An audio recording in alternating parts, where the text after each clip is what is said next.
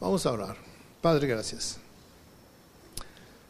Gracias por ser tan bueno con nosotros, Señor, y estar pendiente de nuestras angustias, de lo que nos sucede, Señor, de las cosas que traemos del día a día, Señor. Permítanos que en este momento, Señor, estemos delante de ti, Señor, como alumnos. Que tú nos hables, que tu Espíritu Santo nos hable, Señor. Que podamos entender principios espirituales que nos ayuden a entender tu palabra, Padre. Derrama tu gracia y tu espíritu en este lugar, Padre. En nombre de Jesús te lo pido, Señor. Amén. Bien. Vamos a iniciar eh, leyendo Filipenses capítulo 1, versículo 1. Y bueno, esto es eh, el tema hablando de hablando eh, Pablo que en ese tiempo lo acompañaba Timoteo. Dice así, Pablo y Timoteo, siervos de Jesucristo, a todos los santos en Cristo Jesús que están en Filipos, con los obispos y diáconos, gracia y paz a vosotros, de Dios nuestro Padre y del Señor Jesucristo. Aquí encontramos algo que yo quiero compartir con ustedes, una frase que quisiera que pudiéramos nosotros también entender el contexto y lo que representa como tal la frase. Después de que eh, esta es la introducción de una carta y está hablando de quién escribe la carta, ¿sí? Y dice, aquí no solamente es él, sino que están dos, dice Pablo y Timoteo, ¿sí? Dos que son los que están escribiendo. Y luego dice una definición que es donde yo quiero centrarme, siervos de Jesucristo. Aquí encontramos una definición muy interesante. Pablo se define así, a sí mismo, como un siervo, pero al mismo tiempo define a Timoteo como un siervo. La palabra siervo dentro del lenguaje cristiano es usado muchas veces. Muchas veces usamos la palabra siervo, pero desde mi punto de vista muchos la, usamos de una manera muy ligera y sin entender el contexto bíblico. La, gran mayoría de nosotros eh, le damos un, un sentido al ser siervo que es diferente y yo quiero hablar de eso en esta noche. Definir, vamos a definir lo que es un siervo. Para ustedes, si hablamos de ser de siervo, ¿qué significa ser un siervo?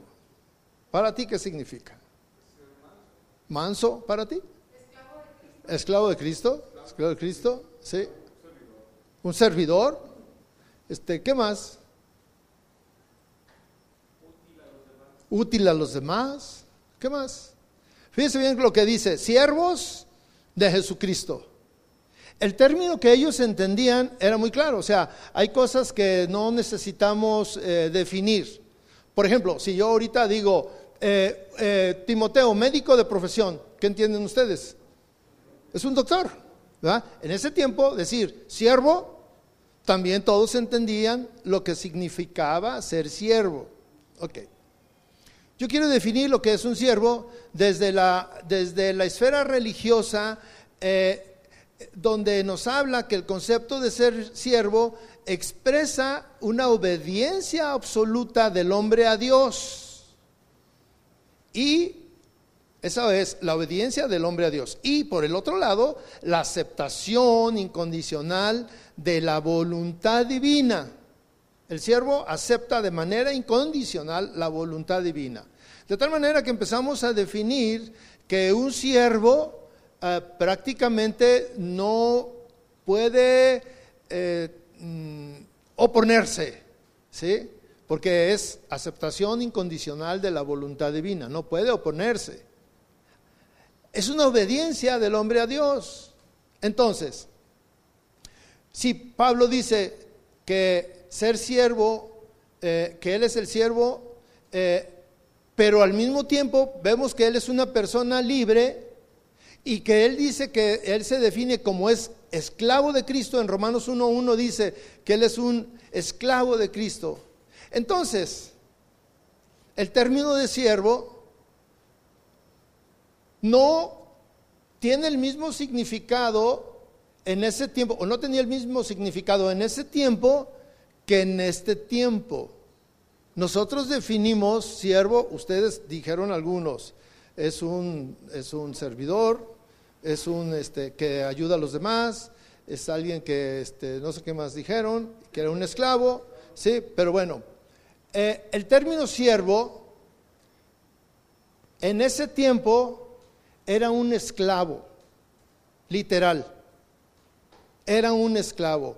Y bueno, estamos hablando de, de lo que era un siervo eh, de manera literal. Pablo dice que yo soy siervo porque él está diciendo que él es un esclavo, pero considerando que en ese tiempo la esclavitud o la idea de esclavitud que tenemos hoy en día no coincide con la práctica de la esclavitud que tenían los hebreos.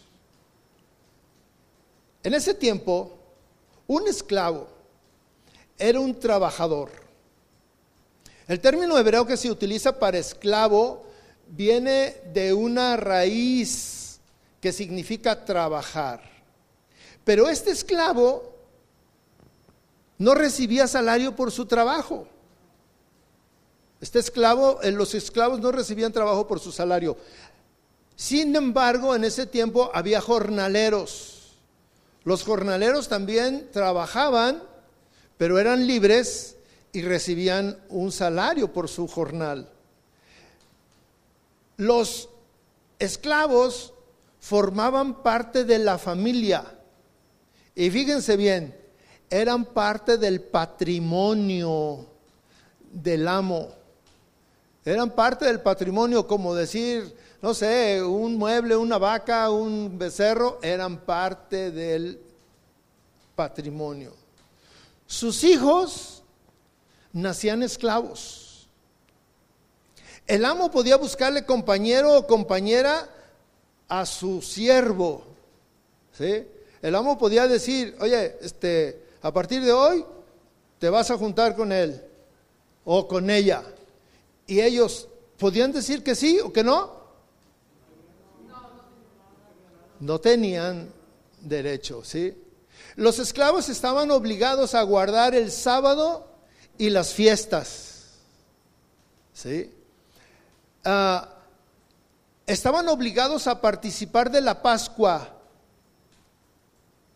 estaban obligados a ser circuncidados. Los jornaleros no podían participar de todo esto que le acabo de decir. Ellos eran otra cosa. Ellos solamente eran trabajadores. Los esclavos no. Hay un ejemplo en Génesis 15.3 donde nos habla, si quieren luego lo ven, donde nos, nos dicen que el criado de Abraham, le iba a heredar todo lo que él tenía si su amo llegara a morir sin dejar descendencia. El esclavo de Abraham.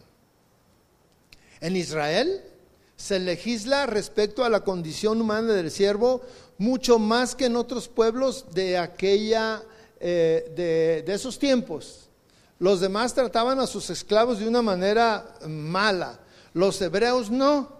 Los hebreos eran más considerados con ellos, de tal manera que tenían esos atributos, que si el, amo moría y no tenían este, descendencia, ellos eran los herederos. ¿Por qué? Porque Dios el Redentor, Dios los había liberado y ellos tenían ese concepto, los hebreos. Dios nos liberó, yo lo libero. En el Antiguo Testamento hay siervos sin salarios también y hay siervos asalariados. Fíjese, en Génesis 14:4, le voy a dar referencias si usted este, quiere, las anota y después las checa.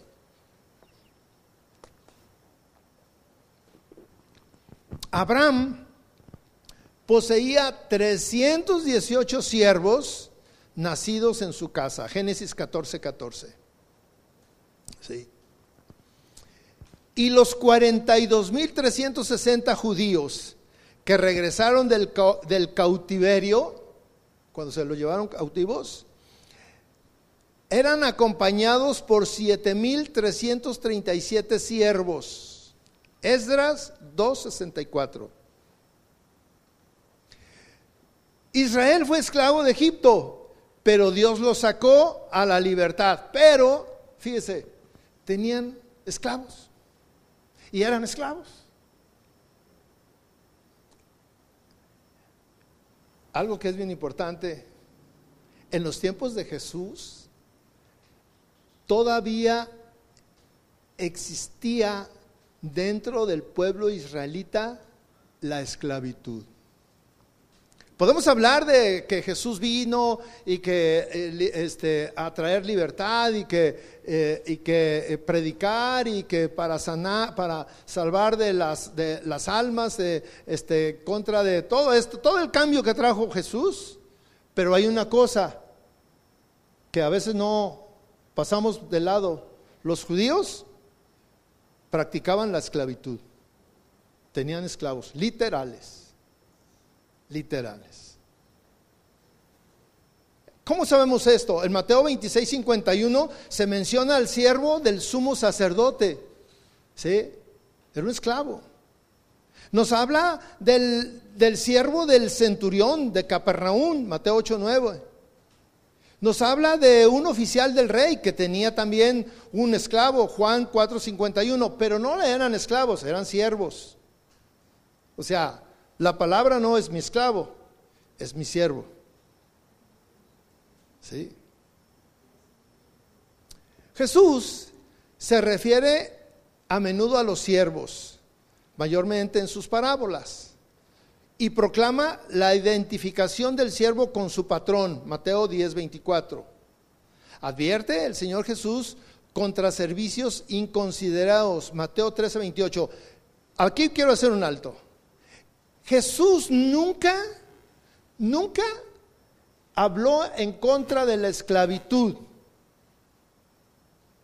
Usted no lo va a encontrar que, que, les diga, hey, ustedes que tienen esclavos, libérenlos. No dijo eso. ¿Por qué creen?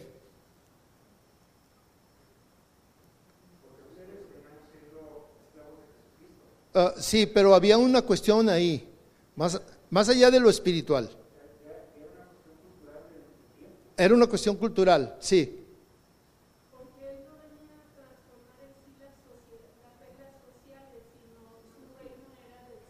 Ok, y por otro lado, que es muy importante, si Jesús hubiera dicho esto, hubiera estado en contra, se hubiera echado a mucha gente que lo estaba recibiendo, porque era una cuestión cultural porque era una práctica desde, estábamos hablando de Abraham y de Moisés y de todos ellos que tenían siervos. Pero fíjese cómo en esa cultura le dan un enfoque diferente. No es como los esclavos negros que estaban en Estados Unidos, en otras, porque ahí sí eran señalados y los trataban mal. No, allá eran siervos. ¿Ok? Ok. Jesús advierte contra los servicios inconsiderados, Mateo 13, 28. O sea, Jesús sí, sí, de una manera muy mm, eh, decente, muy velada, sí está pidiéndole a todos que, que, vean a sus siervos y los traten de una manera considerada. Las parábolas, podemos encontrar en las parábolas acerca de los siervos, ¿sí? Jesús compara el perdón de los pecados con la condonación de la deuda de un siervo. Mateo 18, 23. Jesús elogia la lealtad y prudencia de un siervo que administra sabiamente. Mateo 24, 45. Jesús señala la responsabilidad de los bienes recibidos en custodia por un siervo en Mateo 25, 14.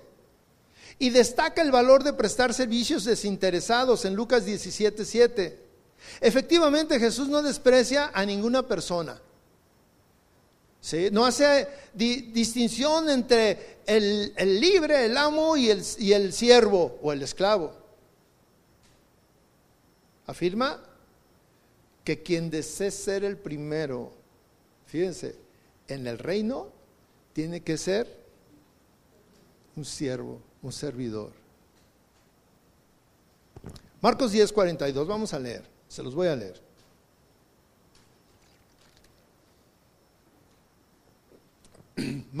Mas Jesús, llamándolos, les dijo, sabéis que los que son tenidos por gobernantes de las naciones se enseñorean de ellas, y sus grandes ejercen sobre ellas potestad. Pero no será así entre vosotros, sino que el que quiera hacerse grande entre vosotros será vuestro servidor. Y el que de vosotros quiera ser primero será siervo de todos, porque el Hijo del Hombre no vino para ser servido, sino para servir y para dar su vida en rescate de muchos. El Hijo del Hombre dice, dio su vida en rescate de muchos y ese es el precio de la redención. Jesús decide no llamar siervos a sus discípulos, porque el siervo no sabe lo que hace su Señor. Él les llama amigos porque les comunica, habla con ellos. Y aquí empiezan las consideraciones espirituales que usan este término de siervo cuando los apóstoles empiezan a considerar como esclavos de Dios y de Jesucristo. Gálatas 1.10 y Filipenses 1.1 que acabamos de leer. Y, y aún en un servicio eh, espontáneo marcan que hay una libertad cristiana a considerarse siervos. Fíjese, en, en, Tito, en Timoteo, en, varias de las, de las iglesias que, que ellos levantaron, había una cuestión muy curiosa. Las primeras iglesias había muchísimos siervos literal, eran siervos, su condición era de siervo. Y había patrones, amos en la misma iglesia. Y había una cuestión que eh, en una de las cartas, este, Pablo les dice que los, los, los siervos respeten a sus patrones dentro de la iglesia. Y los patrones respeten a los siervos a sus líderes, y muchos de esos líderes eran siervos de ellos. ¿Usted se puede imaginar eso? Que en la iglesia entraba el amo y por decirlo de una manera, el pastor era su siervo. Y ahí el pastor tenía ascendencia sobre él espiritual. Pero se iban a la iglesia, a su casa, y en su casa se invertía, tú eres mi siervo y muévele, mi hijo.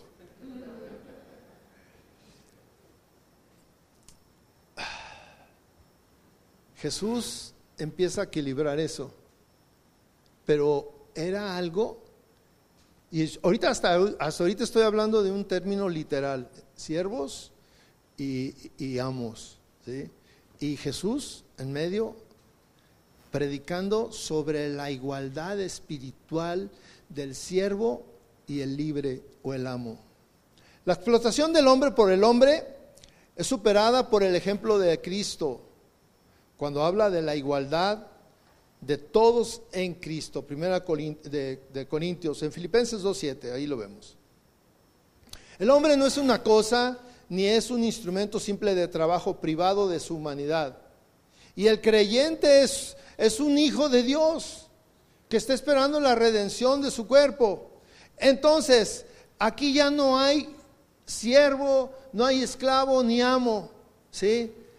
El, el término griego diáconos, fíjese, el término griego diáconos se traduce como siervo, como ministro, y entonces empieza a presentar un enfoque muy distinto.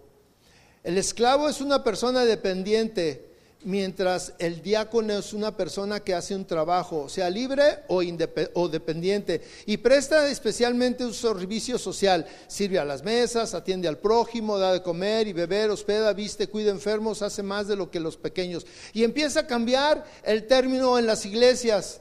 Alguien que sirve alguien que acomoda a la gente, alguien que da de, de comer, se le conocía como un siervo.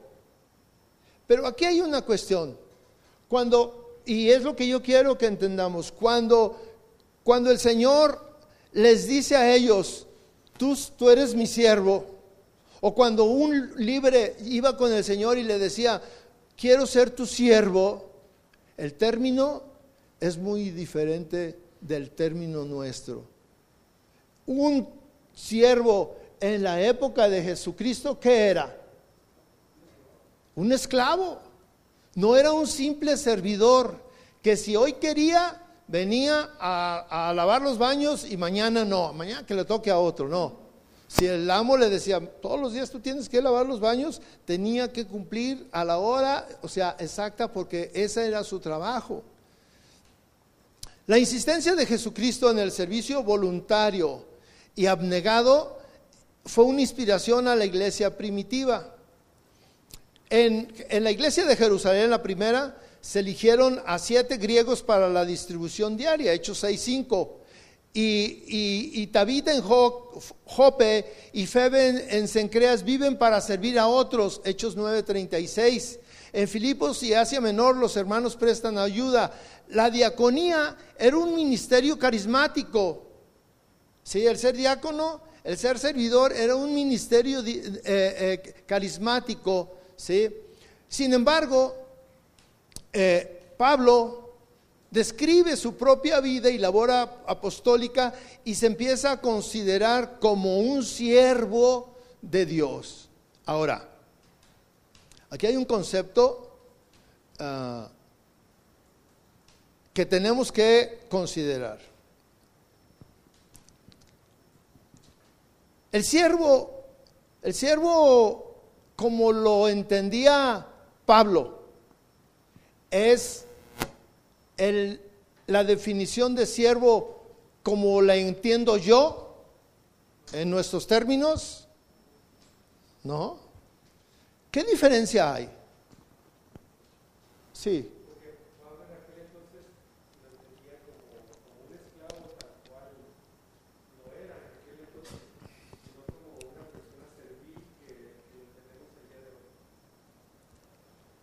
Ok.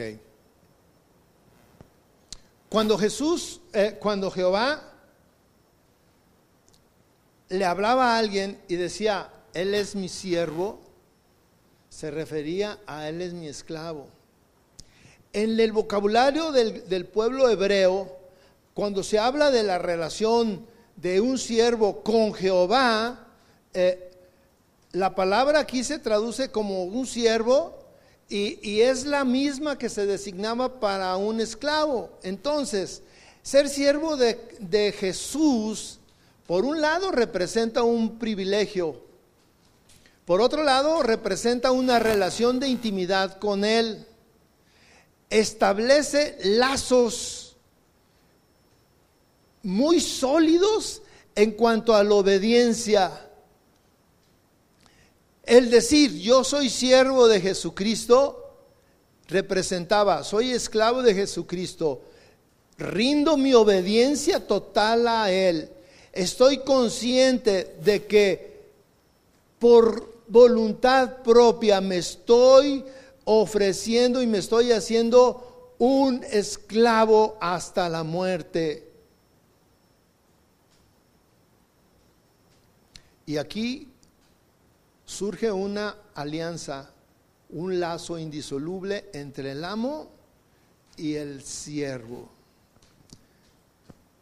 Nosotros somos muy ligeros cuando oramos y le decimos, yo soy tu siervo.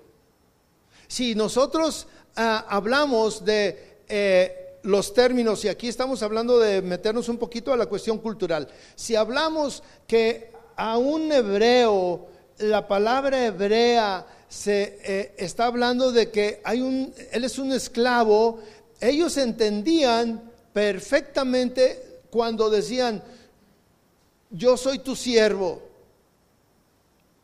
O sea, él estaba llegando con él y, le estaba diciendo, no voy a tener salario, mi familia es tuya, mis hijos son tuyos, eh, puedes eh, pedirme lo que tú quieras, estoy a tu servicio. Quisiera que entendiéramos bien el, templo, el término amplio de lo que representaba en ese tiempo ser siervo del Señor.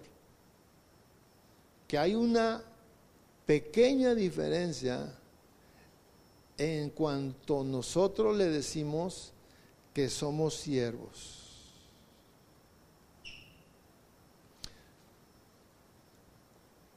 Jesús, él consciente aceptó ser siervo de Dios. Él era Dios y esto, pero él era siervo de Dios. Y él obedeció hasta la muerte. El Padre le había dado un, una labor y él la llevó a cabo y llegó un momento en que dijo, ay Señor, si quieres que pase de mí. Y dice que estaba afligido y que estaba luchando en su interior y, este, y que por sus ganas hubiera dejado pasar eso. Pero no lo hizo. Él obedeció porque dijo, él entendía cuando le dijo, yo soy tu siervo.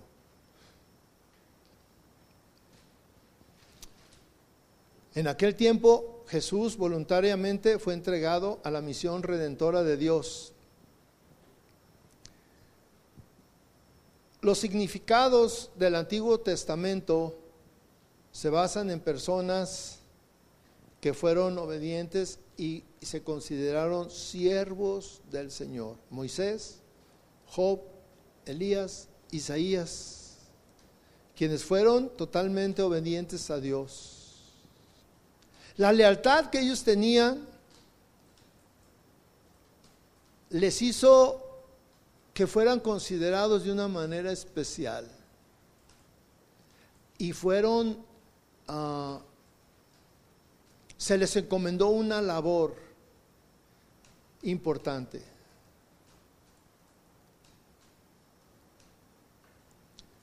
Un siervo en nuestros días es aquel que está totalmente consagrado a la voluntad del Padre como lo hizo Cristo. Pero ¿qué pasa con nosotros en nuestros días? Fíjese lo que dice el Señor en Lucas 6, 46, que a mí me encanta ese versículo. No, no, no, a mí me confronta todos los días que lo leo y cuando lo recuerdo.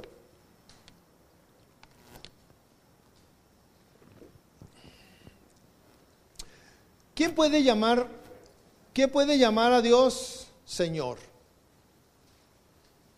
¿Quién lo puede llamar? Su siervo. ¿Va? Un siervo es el que le dice, Señor, ¿sí? En Lucas 6:46 dice, ¿por qué me llamas Señor, Señor? Y no haces lo que yo digo. Entonces, si nosotros eh, debemos de tomar muchas cosas, eh, muchas palabras deben de ser parte de nosotros de una manera más consciente debemos de tomar las cosas de una manera muy literal. Porque Cristo no estuvo jugando a ser el, el redentor. Él fue el redentor, murió por nosotros, literal. Pablo entendió este concepto de ser siervo porque él vivió en ese tiempo. Él sabía quién era, quién era un siervo. Y, y, los siervos incluso eh, llevaban un tipo de vestimenta que los definía. Él es un siervo. Y podía usted ver en las calles, yo me imagino, que iba el Señor caminando y atrás a su siervo. Y, y si él volteaba, el siervo, ¿qué necesita? ¿Se le ofrece algo? O sea, este, yo quiero que, entendamos ese concepto y cuando nosotros estamos en oración y, nosotros decimos, Señor, yo soy tu siervo. Yo le pregunto sin que se muevan, sin que sonrían, sin que muevan los ojos, ¿en verdad eres ese siervo? Encontramos esa, identificación, esa identidad de ser siervo de Dios, porque hablamos muchas cosas de una manera muy ligera, sin tomar en cuenta lo que estamos diciendo. Yo le pregunto, Jesús, Jesús en nuestros tiempos, cuando tú le dices, yo soy tu siervo, y él compara, porque en su mente él está pensando en lo que literalmente, en cuando él vino aquí y vivió, encontraba que era un siervo. Y él puede ver cuál es la distancia entre tu concepto y el concepto de la Biblia. El concepto de la Biblia no ha cambiado. El concepto de la Biblia en cuanto a ser siervo sigue siendo literal. Obediencia absoluta voluntad rendida. Familia mía, participar en lo que yo, en las fiestas. ¿Sí? Estar, estar conmigo para que lo que yo te digo y cuando dice aquí, ¿por qué me llamas Señor, Señor? Y, y, yo por eso dije, ¿quién le puede llamar a alguien Señor? Solamente su siervo. El siervo es el único que le dice a su Señor, Señor. Y un siervo no tiene muchos señores. No puede venir y decirle a uno, ah, tú eres mi señor. Y luego mañana, ah, bueno, tú eres mi señor. No, él es mi señor. No, él es mi señor. No. O sea, un siervo tiene un señor. Y a él le rinde todo. Dice la palabra de Dios, nadie puede servir a quién. A dos señores. Y está hablando de un siervo. Y ese siervo no puede tener dos señores, porque obedece a uno y queda mal con el otro. Entonces, Pablo, a mí me, digo, yo a través del tiempo de, de que he estado conociendo la Biblia, y conociéndola desde el punto de vista de estudiar y conocer algunas algunas palabras que, me, brincan y yo digo, ¿qué quiere decir esto? Y Pablo cuando él dice, yo soy siervo de Jesucristo, cuando dice yo soy esclavo de Jesucristo, es lo mismo que decir yo soy siervo de Jesucristo.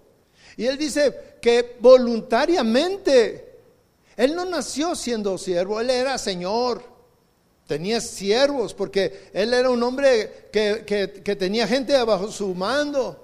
Y él se manejó de esa manera, de tal, forma que él cuando entendió lo que el Señor Jesucristo le dijo, tú vas a ser mi siervo. Él literalmente entendió el concepto, dijo, si yo soy siervo de Jesucristo, voy a ser su esclavo.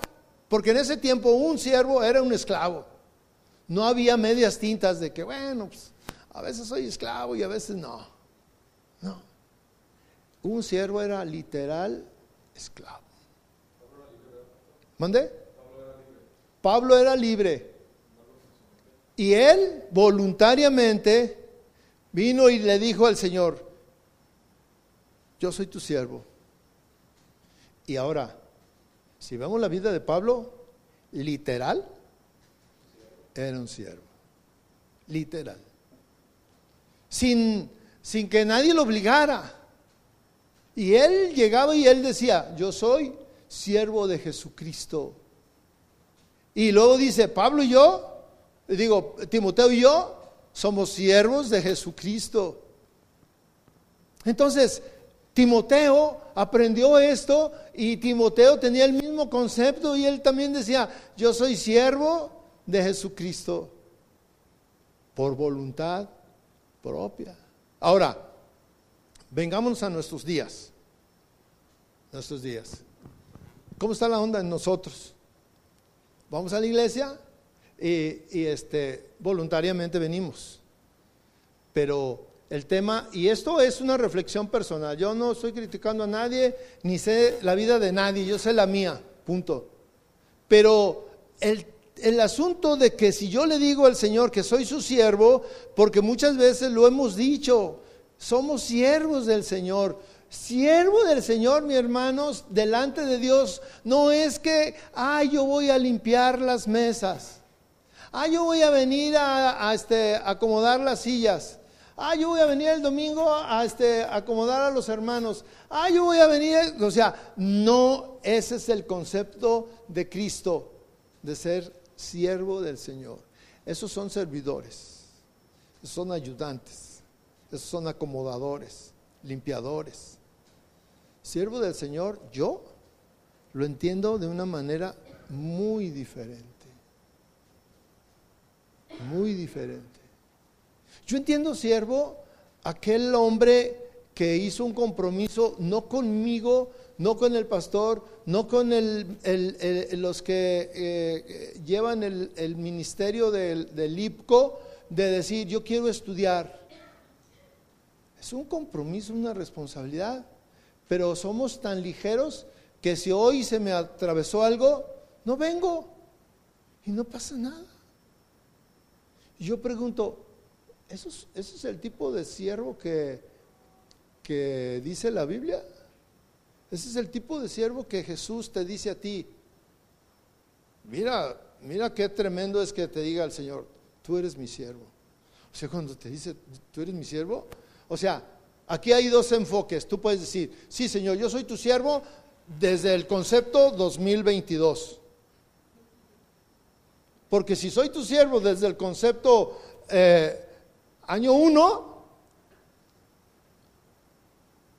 años, año 40, no, pues este... Pregunta, ¿siervo o esclavo? El concepto de Cristo es esclavo siervo, esclavo. El concepto nuestro es siervo de servir. ¿Sí me entienden? Y no es una, eh, eh, no lo estoy diciendo de una manera despectiva, ni estoy confrontando a nadie.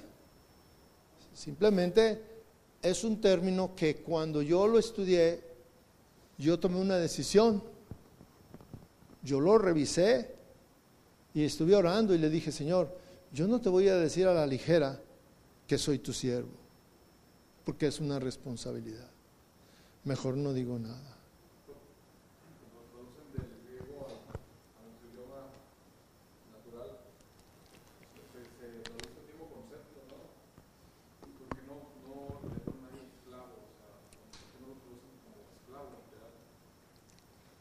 Ah, lo que pasa es que, acuérdense que hay, hay una diferencia este, en, en lo que se escribió en griego y lo que se escribió en hebreo. Y entonces hay una traducción ahí de las palabras, unas que coincidan con las otras. ¿sí? Este, sin embargo, los estudiosos hablan de que la palabra X representa en, en, el español, porque aquí la traducción es del griego, del hebreo al español, representa esto. Pero ellos eh, como, por ejemplo, en nuestro lenguaje nosotros usamos una misma palabra para decir muchas cosas. Y en ese tiempo las palabras eran menos para definir muchas cosas. Por decir algo, a mí se me ocurre decir vino. La palabra vino, ¿para qué se usa?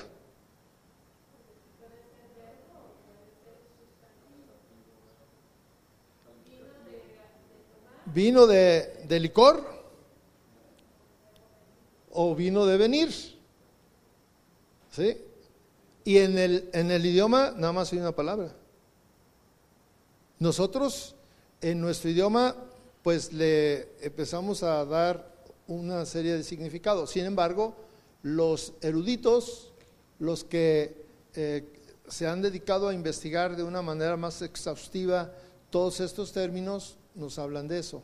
Sin embargo, el, término en el hebreo de siervo es el mismo que se usa para esclavo.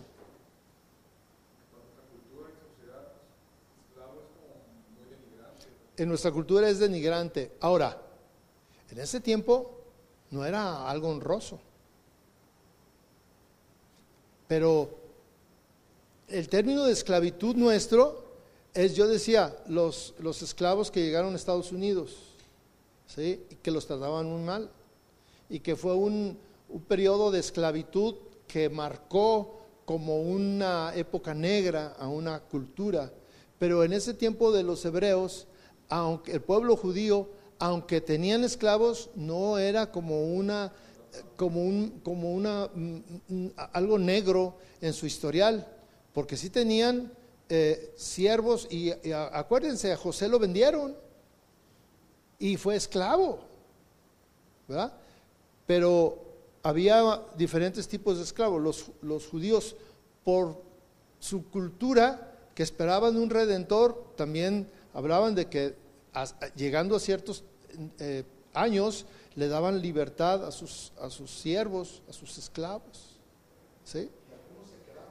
Otros no, querían, no querían la libertad, decían, no, es que me tratan muy bien, pues aquí me quedo. O sea, no, no, nada que ver. Sin embargo, sí, sin embargo, es importante que entendamos que en ese tiempo el pueblo judío practicaba la esclavitud y Jesús vino a dar libertad. Por eso hay algunas eh, eh, palabras que cuando nosotros las, leemos eh, pueden tener significado, cobran el significado real de, por qué lo dijo que nuestra cultura, nosotros lo leemos y hay cosas que se nos van y ni siquiera entendemos, pero las seguimos leyendo, seguimos la continuación. Pero cuando tú te, metes a profundizar en, el sentido, ser un siervo era un, ser un esclavo. Y Pablo, a mí me encanta este, su decisión de decir, yo quiero ser un esclavo por amor. O sea, y fue literal literal, y se lo transmitió a Timoteo. Él, Pablo, sabía que Timoteo también tenía el mismo concepto de siervo que él, de manera libre, voluntaria, pero vivían como, como un siervo literal al servicio del Señor. ¿Ok? No sé si queda entendido este, este tema. Hermana, ¿alguna Pregunta. ¿No? Sí, es que la veo con cara de, de signo de interrogación. A ver.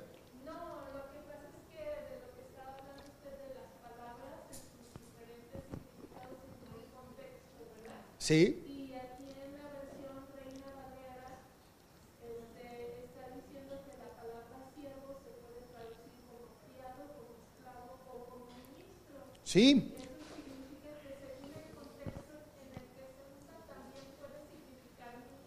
Sí, porque yo les decía de la palabra diácono. La palabra diácono es un, es un ministro, y, pero era un siervo en la iglesia. Y le daban una posición, el diácono. Sin embargo, eso era en la iglesia, él era el diácono en la iglesia, pero podía ser al día siguiente, el lunes, un esclavo literal en una plantación. Sí, hermana.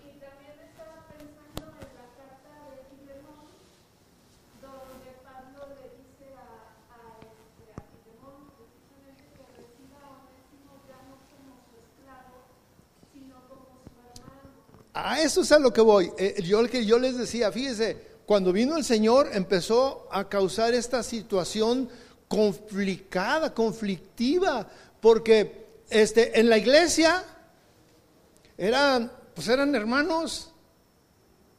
Imagínense que en la iglesia ustedes dos, él es el, el amo y tú eres el esclavo, pero llegas aquí están y, ¿qué onda? ¿Cómo está?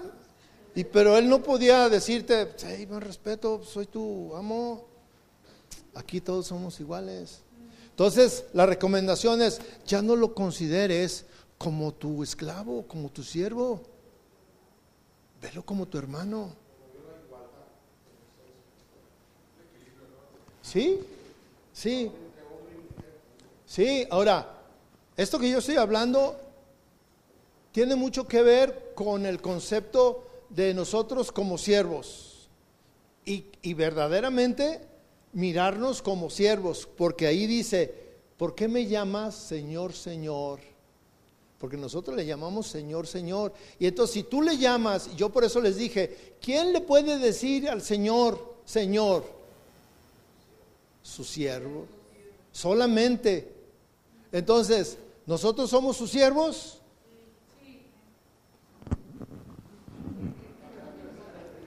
Bueno, amén. Muchas gracias.